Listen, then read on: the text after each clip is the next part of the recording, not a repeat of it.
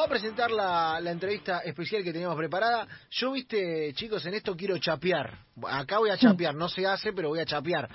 Porque, Corresponde. viste cuando vas a la puerta de un boliche, ahora no en cuarentena, ¿no? Pero en general ibas a la puerta de un boliche en algún momento y tratabas de rapiñar como, viste, eh, yo soy amigo del primo de no sé quién para que te, te dejen la entrada. Bueno, yo en esta voy a chapear como diciendo, el tipo arran- arranca un programa en el canal en el que yo arranqué esta semana, con lo cual puedo decir que soy compañero de él, aunque él ni me tenga, ¿me entendés? Puedo sacar Muy chapa bien. con eso. Estoy hablando del enorme Eduardo Sacheri. Eduardo, bienvenido a Enganche acá, Seba Varela, Romy Sacher, Javi Lanza, todo el equipo te saluda. ¿Cómo estás?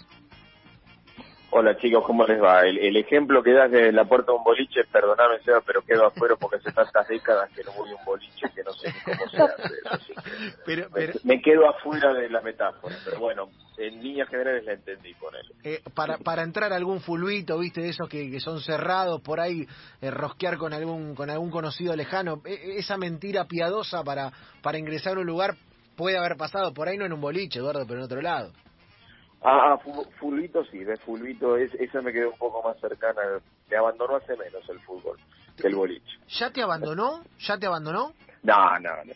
Eh, digamos, mi- mis detractores dicen que sí, que hace muchos años que el fútbol abandonó, pero yo sigo yendo, digamos, como para como para martirizar a, a esos detractores, sigo empeñándome en, en retomar la práctica, más allá de, bueno, lo difícil que fue este año, que sigue siendo, pero nada, sigo con el fulbito, sigo porque, bueno, supongo que hasta que, mi- mientras quede un resto de, de, de salud y de articulaciones sanas, eh, cuando te gusta mucho el deporte, bueno, le das mientras podés, ese, ese es mi caso. A ver, Eduardo, has escrito mucho sobre fútbol, sos un, un futbolista de los no rentados, como todos nosotros, ¿eh? de los no rentados, pero, pero que nos sentimos futbolistas. ¿Jugó en la cabeza en estos meses como calculo que nos jugó a todos? Mira, te voy a blanquear, el equipo de enganche va a ir a jugar hoy a la noche después de ocho meses, es decir, volvemos a entrar a una cancha después de ocho meses, ya con todo habilitado, etcétera, etcétera. ¿Jugó en la cabeza eso de, che, y si esto me retira, che, y si no puedo volver a entrar?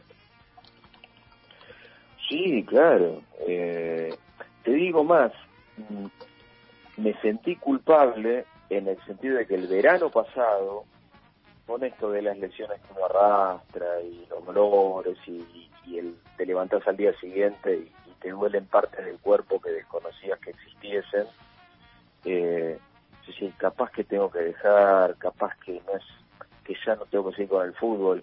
Y después la desesperación de todo el año, de te quejaste de lleno en enero o en febrero de que no querías seguir y ahora morís por una pelota este, y ahora eh, el infierno te mandó una pandemia la, la sufrí la sufrí este, eh, eh, entre entre otras ideas nefastas esa me atravesó te confieso Claro, eh, estuvimos todos pateando en lugares insospechados. Yo te, te- te- te voy a blanquear la verdad. En el palier entre departamento y departamento de mi edificio, como enfrente no hay nadie, estuve pisando la pelota con una indignidad, Eduardo, pero con, un, con una falta de respeto a la bonomía y a la humanidad que no la puedes creer.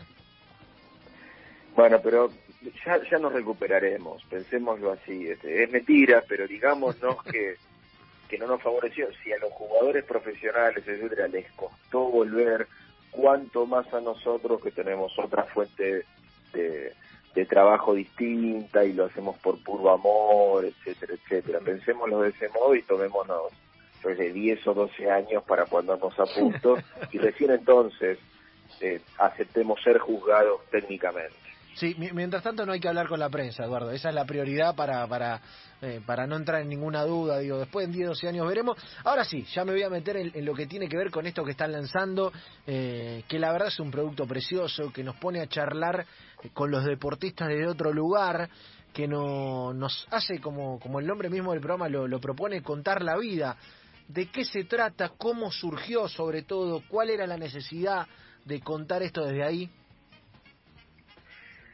Mira, eh, a Luciano Olivera, que es productor y nos conocíamos de otro programa anterior, se le ocurrió llevar a Deporte B y, convocarme a mí con la idea de eh, decir, bueno, nos gusta leer, nos gusta el deporte, como lectores sabemos que una vez que te pones a leer te metes en lugares muy profundos, muy personales, muy insospechados, ¿por qué no usamos cuentos o novelas como disparadores, como puntos de acceso a, la intimidad de grandes deportistas nuestros?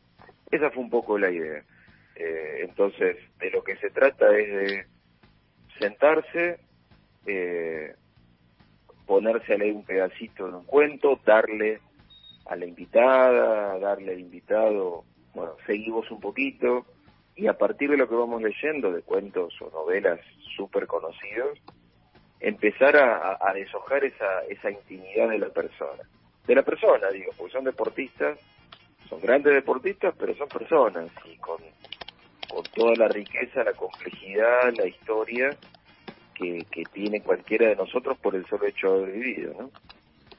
Claro, y además digo, hay en, en tu faceta eh, como escritor el descubrimiento de, de este rol de entrevistador también, ¿no? Que eh, ya lo venís manejando, que lo tenés ejercitado, eh, pero que no deja de ser algo que más allá de tus características en la observación, que las tenías, está claro en lo que escribís, que, que tenías características en la observación, vas encontrando como tonos, cómo te vas vinculando con la entrevista a un deportista, además, digo, ¿qué, qué le encontraste? Viste todos tenemos nuestras técnicas eh, a esto que además vas a proponer en términos de, código literario.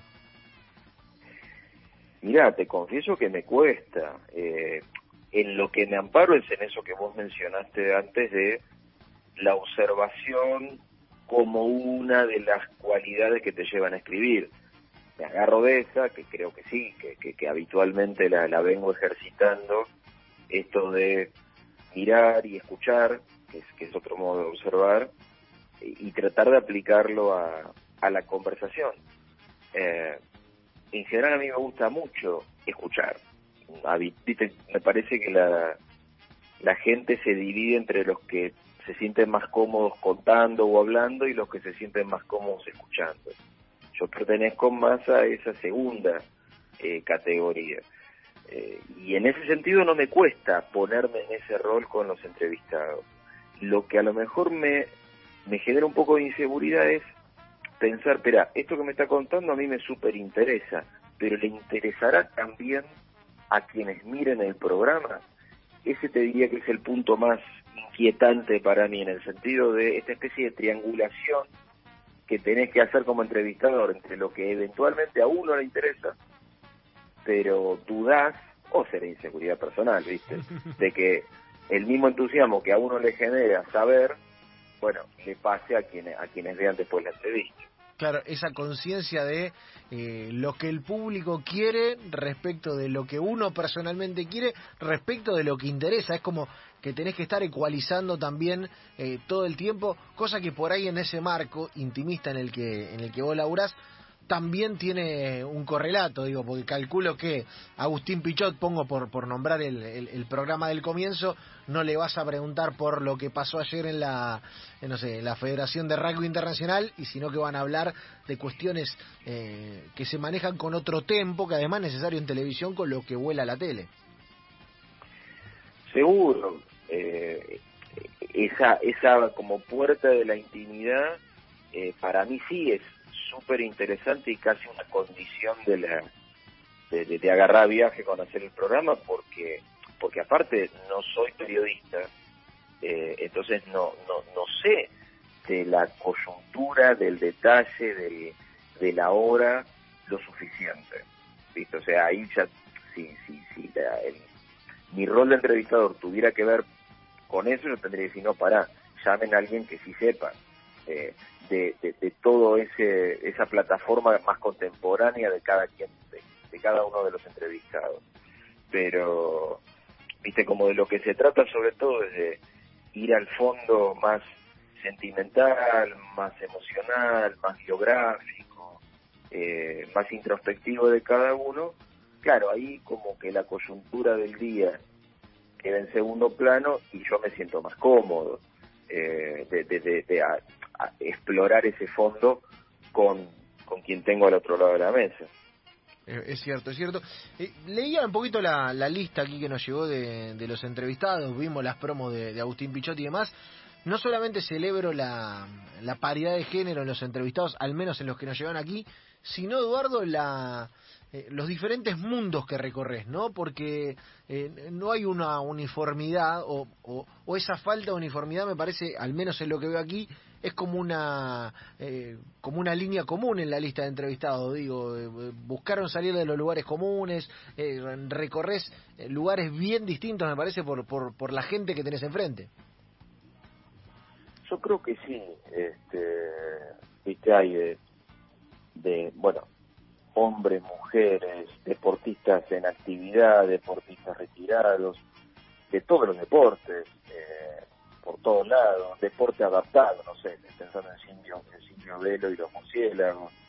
Eh, la verdad que yo estoy recontra contento con, con la amalgama de gente que, eso es toda la producción, ¿eh? porque, eh, quiero decir, yo sí me encanta la gente que, me, que, se les ocurrió, pero soy sería un negado si tuviera que yo haber hecho el, el caleidoscopio de gente, eh, no hubiera quedado lo, lindo que quedó y lo diverso que quedó. Me parece que la palabra es esa, ¿viste? súper súper diversa la gente, está buenísimo y como te digo, deportes, perspectivas, este, historias personales muy distintas y me parece que se refleja en la en las charlas que tuvimos, porque porque muy distintas entre sí, la verdad que creo que quedó muy lindo.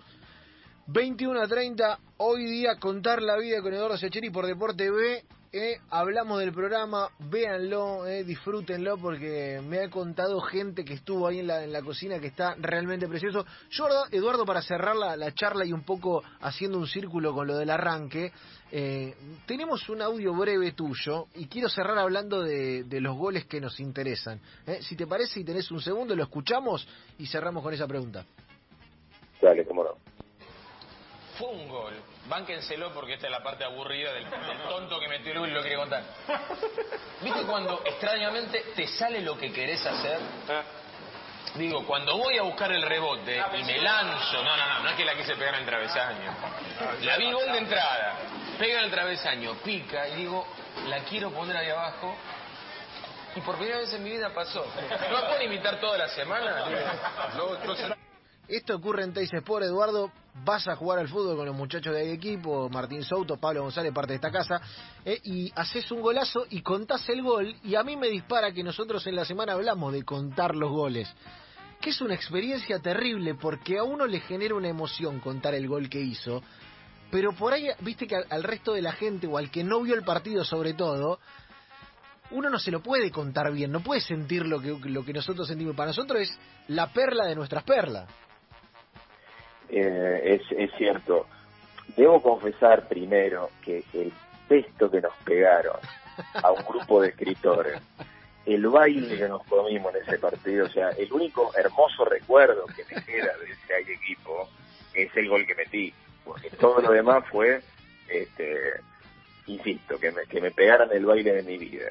A mí, todo lo que fueron conmigo, claro, escritores, ¿qué puedes esperar? Este, pero pero es cierto, eh, ¿sabes qué es? Es como contar el amor que sentís por alguien. Siempre queda ridículo.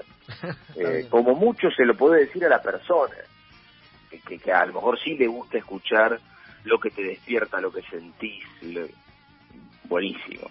Pero pero contar un gol es como contarle a alguien, ah, mira, estoy enamorado de fulana por esto y por aquello y por lo demás allá, es molesto, es, es ¿cómo decirte?